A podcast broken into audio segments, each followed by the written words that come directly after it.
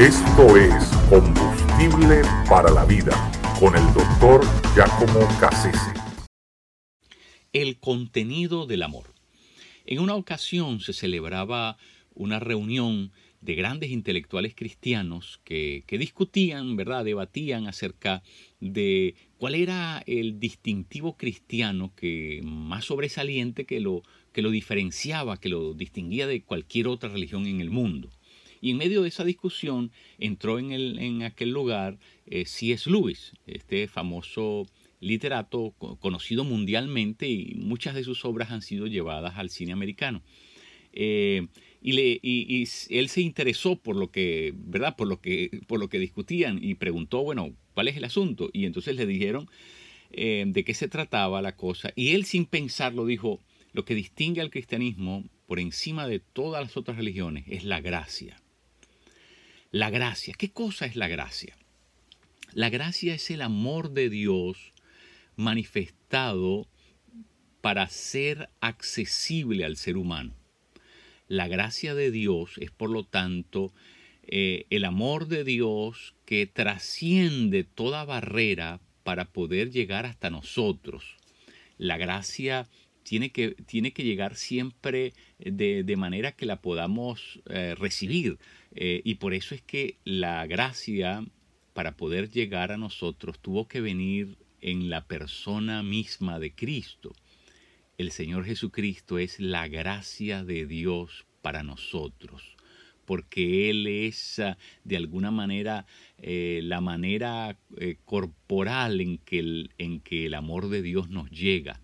De lo contrario, ese amor sería inaccesible, sería impensable, eh, sería incongruente, sería definitivamente imposible para nosotros los humanos.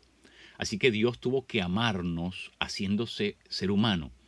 Y esa es la gracia, que Dios haya hecho que su amor llegara hasta nosotros de tal forma. Ahora, ¿cuál es el contenido del amor? Por lo tanto, ¿cuál es el contenido de esa gracia?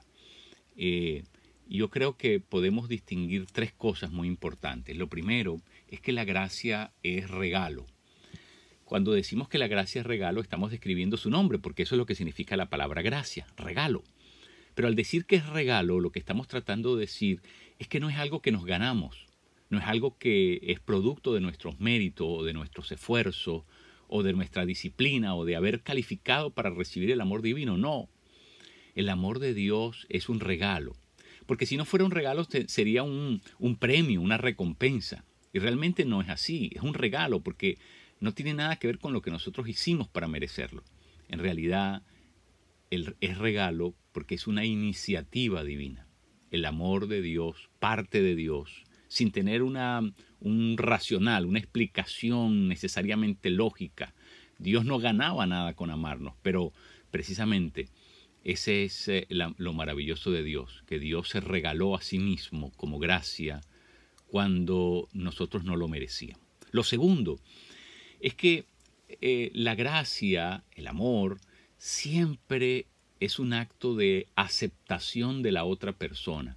Cuando Dios nos ama, no solamente eh, se regala el mismo, pero cuando Dios nos ama, nos acepta a nosotros incondicionalmente. En otras palabras, no, Dios no espera que nosotros estemos listos para, para, que, para poder unirse a nosotros.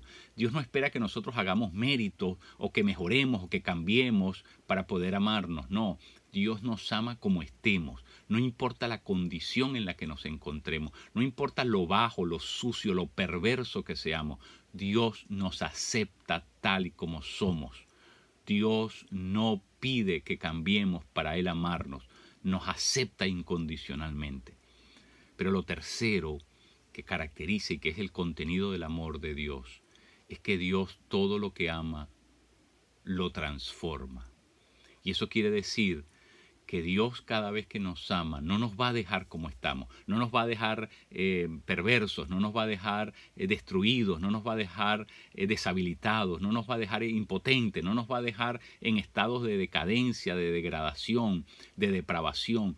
Dios siempre va a buscar transformarnos, porque el amor de Dios tiene esa característica es que es un amor transformador, un amor que nos edifica poderosamente, un amor que transforma todo lo que toca. Así que cada vez que pensemos en el amor divino, pensemos en la gracia, la gracia que nos vino a través de nuestro Señor Jesucristo. Él es el amor de Dios manifiesto en la vida humana. Y solamente mirándolo a Él podemos comprender su contenido. Thank you.